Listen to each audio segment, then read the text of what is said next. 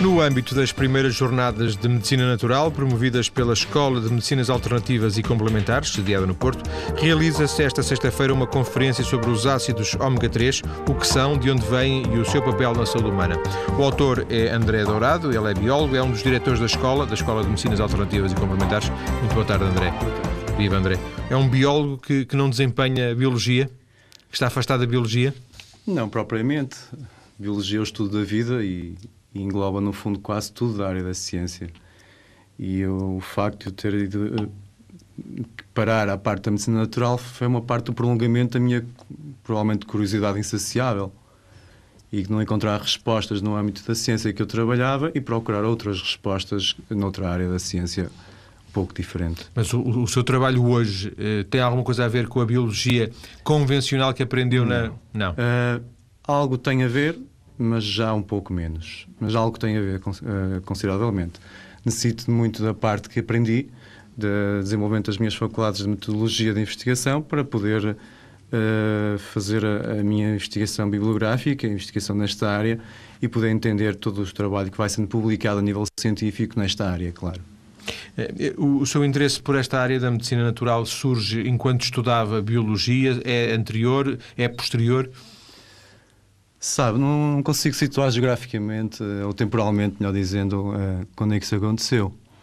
Eu hum, creio que já vinha desde, desde há muito tempo, mas uh, foi por acaso. Foi no final do curso, de andar um pouco perdido uh, e andar um pouco à procura dos porquês de uma área da ciência que não me dava respostas, e vi um, um anúncio no jornal para um mestrado lá fora e resolvi atirar-me de cabeça e ver o que é que era. E descobri de facto que era aquilo que eu andava à procura, aquilo que, que talvez desse resposta aos, aos meus, meus, enigmas e, e, assim foi. E que mestrado era esse? Onde é que fez? Fiz mestrado na Faculdade de Medicina de Santiago Compostela e uh, foi um mestrado que abriu umas portas para todas as, ou talvez as áreas mais importantes da medicina natural. Uh, Deu-me um contacto com pessoas que trabalham a nível científico com este, nestas áreas e que trabalham para o seu reconhecimento e para a sua divulgação, e nesse aspecto uh, fez-me crescer enquanto pessoa, mas também enquanto profissional. É verdade que há algumas faculdades em Portugal, algumas faculdades de medicina Uh, sobretudo, por exemplo, o Instituto de Ciências Biomédicas Abel Salazar, também de alguma forma já começou a fazer uma aproximação a estas uh, terapias não convencionais, mas não é habitual, como estava a, falar na, na, Faculdade de Medicina de Santiago de Compostela, não é normal ver uma Faculdade de Medicina promover, uh, neste caso, um mestrado sobre uma área que aqui em Portugal não se considera concorrente da medicina convencional. Estou certo? estamos atrasados nesta área como estamos atrasados em muitas outras áreas em Portugal, não é? Mesmo em, em Espanha, a Santiago, a Faculdade de Medicina de Santiago está à frente de, de todas as outras.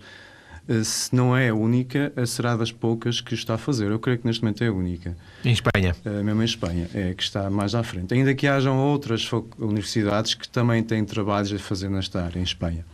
Em Portugal, a Bel Salazar sim, tá, já deu um passo muito importante e ainda bem que o deu para tentar absorver esta área da medicina, porque não são concorrentes, no fundo, devem ser sim uh, complementares.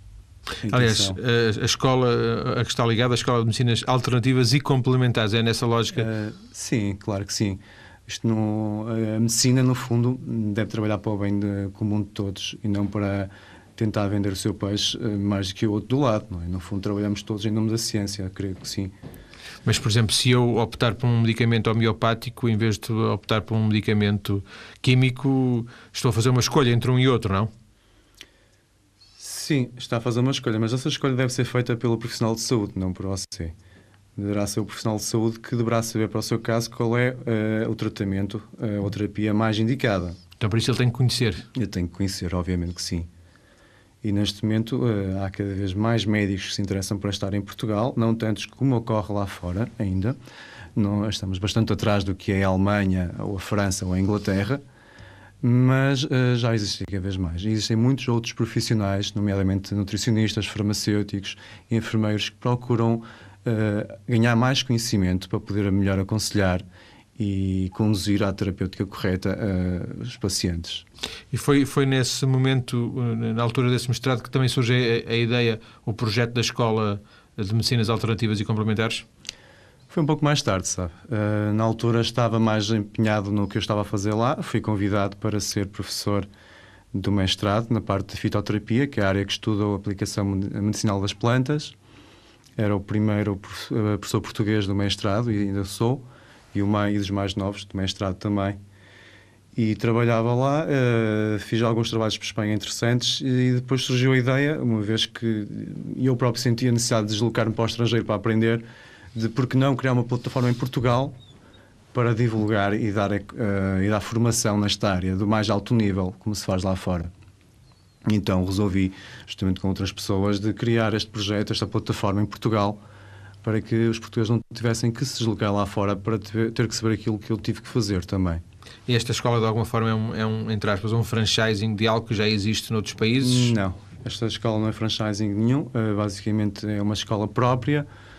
Uh, a parte académica é dirigida por mim eu tento trazer para cá todas aquelas uh, personalidades da ciência ou, das, ou de áreas da medicina com, uh, alternativa que possam ser interessantes e que melhor trabalho fazem nesta área a nível europeu ou mundial e tentamos dar, então trazer para cá para Portugal Mas essa que tipo possibilidade. De ensino, que tipo de ensino é que ministram? Então, uh, licenciaturas, formação graduada, cursos mais rápidos? A maioria dos cursos principais, nomeadamente o curso de Medicina Natural, uh, osteopatia completo e uh, a acupuntura, são indicados para pessoas com mais, de, mais, que 12 ano. Não aceitamos pessoas com menos 12 ano. O curso de Medicina Natural somos um pouco mais seletivos porque é necessário que as pessoas tenham uma carreira ou tenham uma licenciatura na área da saúde, uma, uma, uma licenciatura na área da saúde, para poder aprender e poder evoluir mais rápido, porque exigimos alguns conhecimentos já em bioquímica, ou em biologia, ou em anatomia e fisiologia. Mas eh, são cursos eh, rápidos, seis meses, um ano, varia? Uh, andam à volta do ano e meio, dois anos de formação. Outras formações temos mais, mais pequenas, uh, como a formação em aromaterapia ou em massagem desportiva, dada por um dos mais especialistas aqui de Espanha mas de, de, resto é quase tudo formações de dois anos, ano e meio, dois anos. E os professores, uh, tanto são portugueses como estrangeiros? Sim.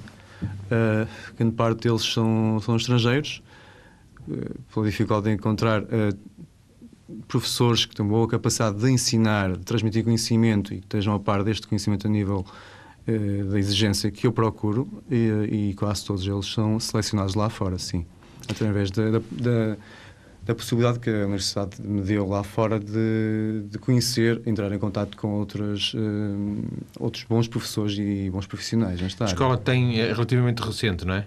Sim, foi formada no finais de 2007. É uma plataforma para o ensino bastante recente ainda. Ehm, numa área que também, por um lado, não tem grande expressão, em termos por aí vocês eh, podem conquistar algum espaço, porque, digamos, não há grande concorrência, mas, por outro lado, há uma certa desconfiança por for força de não existir uma, uma regulamentação, uma legislação, e, portanto, de alguma forma as pessoas pensarão sempre duas vezes, em, mesmo que gostem, em fazer algum tipo de formação nesta área, não? Sim, sim, acho que acima de tudo há mais desinformação do que informação. Uh, como nunca foi uma área muito apoiada por, uh, por fundações ou por empresas ou por políticos, uh, nem tampouco pelos média, tende a não ter voz própria, enquanto a área da medicina tem mais voz. Então, acaba por dar origem a mais desinformação do que informação. Não, é? esta área da medicina não, não, não apareceu do nada, já é uma corrente, a corrente mais antiga da medicina que existe no mundo e que foi se desenvolvendo e fui absorvendo novos conhecimentos ao longo de todo o século XX. Houve imensos cientistas que trabalham e trabalharam este, nesta área e que fizeram imensas publicações. Eh, quem quiser saber, depois pode procurar algum buscador de publicações científicas na internet e poderá ter acesso a isso e confirmar que, de facto, que esta área continua a ser investigada ao longo do, do todo o século XX e do, do, princípio deste século, deste novo século. Não tem é a voz que tem a outra ciência, não é? Basicamente, vejamos um exemplo. Sempre que se descobre, por exemplo, um novo gene para possa estar implicado com o cancro da mama, isso é notícia do telejornal. Mas, por exemplo, o trabalho de uns uh, médicos indianos que vão estar cá na escola daqui a dois fins de semana, que foi reconhecido mundialmente uh, e que trabalham neste momento com várias universidades americanas e que já fizeram várias publicações científicas nesta área, usando homeopatia para tra tratar cancros, não foi notícia telejornal e ninguém em Portugal os conhece. Porventura, não só em Portugal, se calhar noutros países também. Sim, outros países provavelmente haverá que, que, não são conhecidos, mas, por exemplo, em Espanha é, é regular eles virem a Espanha dar formações ou apenas palestras. E outros países da, da, da Europa também. E, e portanto, eles vêm pela primeira vez a Portugal agora, é isso? Exatamente. É a primeira vez que vêm a Portugal, vêm dar a conhecer o seu trabalho, um trabalho extraordinário. Uh, conseguiram validar a homeopatia, estão a fazer um trabalho uh, em colaboração com vários institutos de investigação no cancro dos Estados Unidos nomeadamente com o estado do Texas, do Kansas, uh, Nova York e outras, outra universidade europeia, normalmente da Turquia. E este trabalho foi reconhecido, foi dado a conhecer por um, uma, uma busca do Instituto Nacional do Cancro dos Estados Unidos, que fez uma espécie de concurso para tentar captar uh, tratamentos alternativos para o cancro nos Estados Unidos e, e dentro de todas essas propostas uh, apresentadas apareceu este trabalho destes médicos indianos que chamou logo a atenção pela comunidade científica, pela, pela, uh, pela metodologia que estavam a utilizar, que permitiu a sua verificação. Entretanto, já publicaram vários trabalhos, como já disse, uh, e tem vários protocolos, nomeadamente o protocolo para tumores cerebrais, que é dos que está mais avançados e que já é recomendado, nomeadamente para pessoas que fizeram a operação e que procuram uh, que não haja novas recidivas da, do próprio tumor. Eles vão estar na escola quando? Vão estar no fim de semana de 30 e 31 uh, eh, a dar a conhecer o que é a homeopatia, porque eles divergiram da homeopatia clássica, tornaram possível, uh, se possível, ser possível a sua replicação científica e vão dar a conhecer todos os seus protocolos para o cancro e para outras doenças de difícil cura que existem e para quais eles desenvolveram ao longo destes últimos anos de investigação uma série de protocolos. É um trabalho é, super interessante e acho que é imperdível para todas as pessoas que trabalham nesta área da medicina não é? e que procuram uh, novas soluções. Sim. Eles vão estar eh, também, a presença deles decorre no âmbito destas primeiras jornadas de medicina natural, promovidas pela Escola de Medicinas Alternativas e Complementares. É fácil, através, por exemplo, da nossa página maiscedo.tsf.pt, ir ao site da Escola de Medicinas Alternativas e Complementares e encontrar lá a informação relacionada com eh, estes dois eh, cientistas indianos eh, que se especializaram na, na homeopatia. André, antes de fecharmos esta primeira parte da nossa conversa, a sua própria formação, começámos por falar que era biólogo, hoje o André tem um conjunto de, de, de ferramentas, de conhecimentos que lhe permitem trabalhar noutras áreas ou continua muito ligado à questão da biologia e, portanto, imagino, por exemplo, da fitoterapia? O mestrado em Medicina Natural abriu-me abriu portas, deu-me a conhecer outras áreas de interesse. E eu, vindo de uma área científica, tive sempre mais tendência para procurar aquelas áreas em que a ciência estivesse mais implicada. É? A primeira foi a fitoterapia, pelo interesse hum, sobre as plantas, uh, mas também outra área surgiu que para mim achei bastante interessante e continua a ser das áreas que mais me apaixona.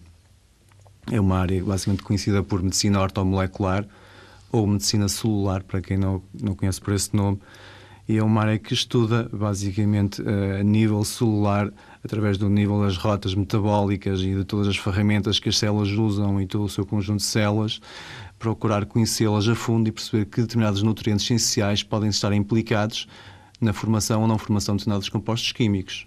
De uma forma muito simples, para quem não percebe nada da área, é, por exemplo, a aplicação da vitamina C como antihistamínico em caso de alergias, ou a aplicação, por exemplo, da vitamina B6, ácido fólico e B9 para tratar pessoas que têm um nível de homocisteína muito elevado, que é uma, uma substância que está associada a um risco maior de infarto de miocárdio. Porventura também do ômega 3 e, e, disso, ômega 3, e disso falaremos na segunda parte da nossa conversa. Depois das notícias, eh, vamos centrar-nos uh, no conteúdo da conferência que o nosso convidado vai realizar na próxima sexta-feira na Escola de Medicinas Alternativas e Complementares, precisamente sobre os ácidos ômega 3. Até já.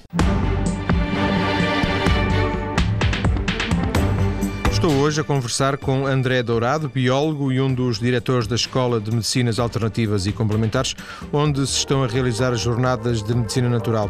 No programa dessa jornada está prevista para a próxima sexta-feira uma conferência sobre os óxidos ômega 3, o que são, de onde vêm e o seu papel na saúde humana, da responsabilidade precisamente do nosso convidado, do André Dourado. André, de, porquê este interesse nos ômega 3? Não é provavelmente plantas, não é? é é difícil de não separá-los também. Os ômegas 3 são talvez dos, neste momento dos nutrientes essenciais uh, que mais interesse uh, têm da parte da medicina. E porquê? Ora bem, os ômega 3 são uma espécie de. são gorduras, mas nem todas as gorduras são más. Exemplo disso são esta classe de ácidos gordos poliinsaturados. Não, não são gorduras saturadas, são gorduras poliinsaturadas, no fundo. Uh, e saturadas é, é mau, polissaturadas? Uh, não são todas más. As gorduras não são más, as gorduras são boas, desde que sejam naturais.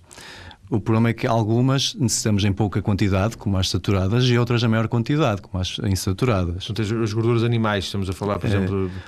Também não podemos uh, separá-los dessa forma. O melhor é estar na minha palestra, porque aí poderão uh, ver tudo com pormenor, porque os próprios animais também têm gorduras insaturadas, uh, poliinsaturadas.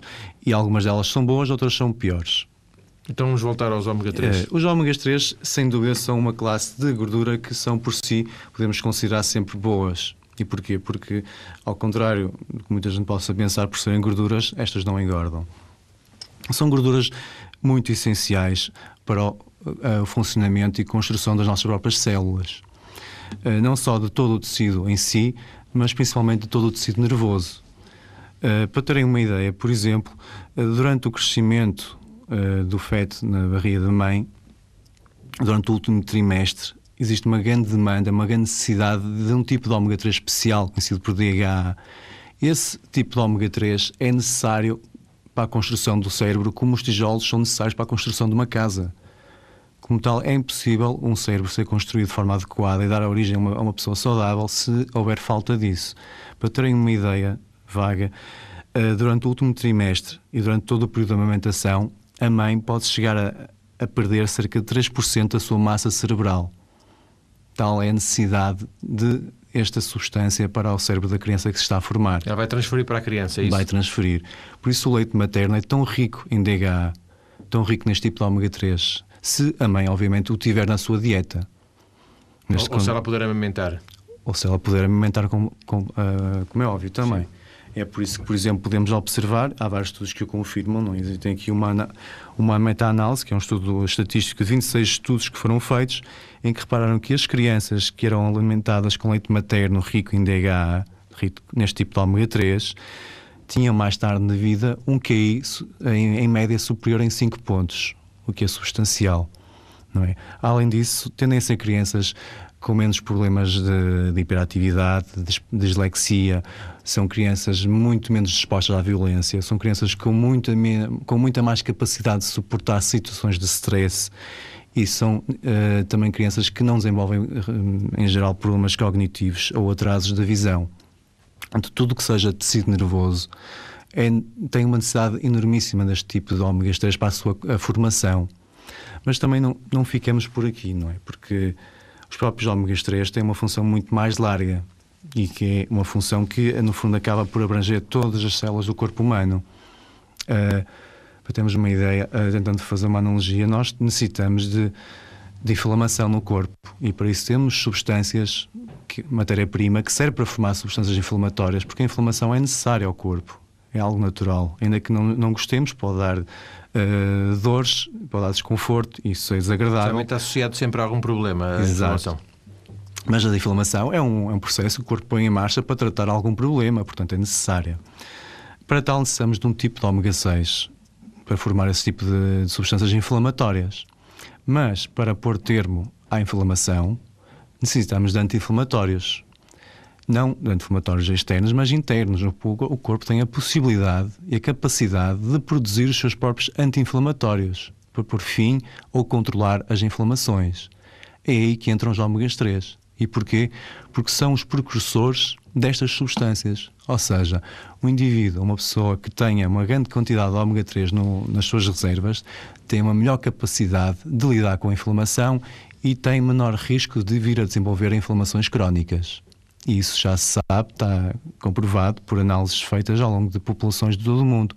Portanto, estudando populações com maior tendência ao risco de inflamação, como é a população americana, e populações, por exemplo, a população japonesa, com menor tendência a inflamações e com maior esperança de vida, com menor depressões, com menor problemas cardiovasculares. Não é? Isto porquê? Porque contemos então muito ômega 3, ou contemos as quantidades necessárias de ômega 3 desenvolvemos menos problemas cardiovasculares, como a hipertensão, como a arritmias, uh, desenvolvemos, uh, temos menos, menos probabilidade de vir a ter diabetes, temos menos probabilidade de vir ter a dores articulares ou, ou as chamadas artrites, temos menos probabilidade de vir a ter Alzheimer. É? Sabe-se hoje em dia, por exemplo, que as populações que comem mais peixes têm menos probabilidade de ter Alzheimer do que as outras. Falou no peixe, André. Uh, temos, temos associada a ideia de que o ômega 3 é algo que vamos encontrar em alguns peixes, não é? Exato. É, portanto, o nosso organismo não produz, ou se produz, não produz em quantidade suficiente e, portanto, faz, eh, faz sentido, temos necessidade de procurar esse ômega 3 fora. É exato, é exato. Uh, o ômega 3 não produzimos de, de, de, pouco. Há dos ômegas 6 um que produzimos uh, e que é necessário para a inflamação e os outros não produzimos também são essenciais. Dentro dos ômegas 3, ora bem, eles existem nas plantas, não é? eles são fabricados pelas plantas, nomeadamente pelas plantas marinhas. São as que estão mais habilitadas a os fazer. Há plantas terrestres também o conseguem fazer, são poucas e em menor quantidade. Mas as plantas marinhas não, nomeadamente as microplantas, eh, nomeadamente o plântano. O que acontece é que depois os peixes pequeninos vão comer o plântano e os peixes grandes comem esses peixes pequeninos e vão acumulando cada vez mais ômega 3 e vão transformando esse ômega 3 inicial que existia nas plantas num ômega 3 mais elaborado e que é esse que nós necessitamos mais conhecido por EPA ou DHA, que é aquele que tem maior interesse para a saúde humana. Uh, portanto, há um maior interesse, sim, no peixe do que propriamente na planta, porque a planta tem uns precursores básicos que nós também podemos uh, utilizar para fabricar o nosso próprio ômega 3 essencial, mas é um processo muito mais difícil e muito mais uh, suscetível de, de ter uh, cortes. Estamos a falar de qualquer tipo de peixe? Uh, não. Bom, em geral, todo o peixe tem, tem ômega 3. Todo o peixe, marisco, inclusive polvos e lulas tem. Mas o peixe que é, por si, rico em ômega 3 é o peixe que vive em águas geladas. Peixes de águas muito frias, ou seja, e que vivem a certa profundidade. Neste, neste campo temos então o quê? Temos o salmão. Pois, o salmão é que é muito associado, não é? Sim, a sardinha também. Um dos alimentos mais, eh, mais, mais conhecidos da alimentação portuguesa, não é? E que é uma das fontes maiores de ômega 3. Temos a cavala, o atum, o arenque, portanto, tudo que sejam peixes chamados peixes azuis, não é? E que são peixes de água fria, por natureza. Obviamente, se comemos marisco, também vamos ingerir ômega 3. Em menor quantidade, mas sempre tem uh, ômega 3, claro que sim. Há uns anos, uh, não, por e simplesmente, pelo menos aqui em Portugal, não se falava eh, desta questão do ômega 3. Hoje o ômega 3 aparece associado à questão do colesterol, não é?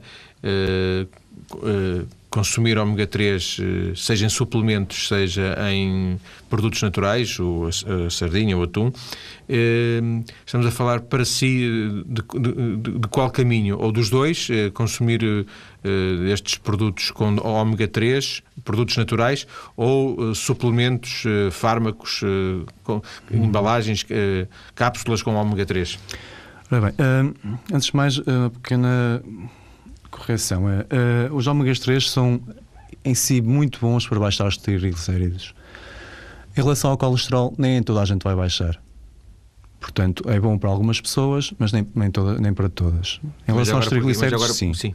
Em relação aos triglicéridos, é, em geral, um, um excelente controlador e ajuda a baixar. Mas agora, porque é que o colesterol funciona para uns e não funciona para outros? Tem a ver com, com o nosso próprio organismo, Sim. com a capacidade, como, e... como metabolizamos a, esse ômega 3? E pelo motivo porque temos o ômega 3 mais o colesterol o mais, elevado. Pode ter várias origens o próprio claro. colesterol, sem dúvida. Uh, em relação à, à, segunda parte da pergunta que me fez, eu creio que a alimentação é sempre mais importante. Se pudermos ter uma alimentação rica em peixes, rica em ômega 3, tanto melhor. Mas, obviamente, que sabemos que com o estilo de vida que levamos atualmente, que é pouco saudável, estamos sujeitos a um ritmo que nos permite pouco cozinhar, pouco ter acesso a peixe fresco e, como tal, muitas vezes é necessário recorrer às cápsulas com ômega 3. Ainda assim, não estamos a falar de peixes muito caros, não é? Porque se, não, se, não. se aqui estivéssemos a dizer para as pessoas comerem lagosta todos os dias, as pessoas podiam dizer assim: é pá, mas isso é impossível, nem uma vez por mês eu consigo comprar uma lagosta, não é? Apesar de estamos a falar de atum, que é uma coisa até relativamente barata, não é? A sardinha, eh, quando há. Uh, uhum. Relativamente barata. Uh, o salmão também não é dos peixes mais caros, não é? Não. E a cavalo? A cavalo, a cavalo é um sim, peixe ainda, que, mais barato que ninguém quer e que é dos peixes mais interessantes, mais ricos em ômega 3, não é?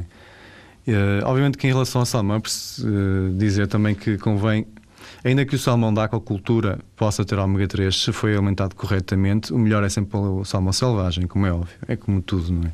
Até porque imagino que o, se a questão eh, tem a ver com um, o plâncton que, que, o, que o peixe pequenino come e depois com uh, o, o, peixe grande que vai comer o peixe pequenino, em aquacultura uh, esse processo não, não, não acontecerá, Sim. não é? Portanto, eles vivem, vivem em, em espaços muito, muito limitados e, uhum. e, comem sobretudo aqueles produtos que, digo eu, quer sim, dizer, sim. é uma uh, Mas há, há, biólogos que fazem rações que levam a alguns níveis de ômega 3.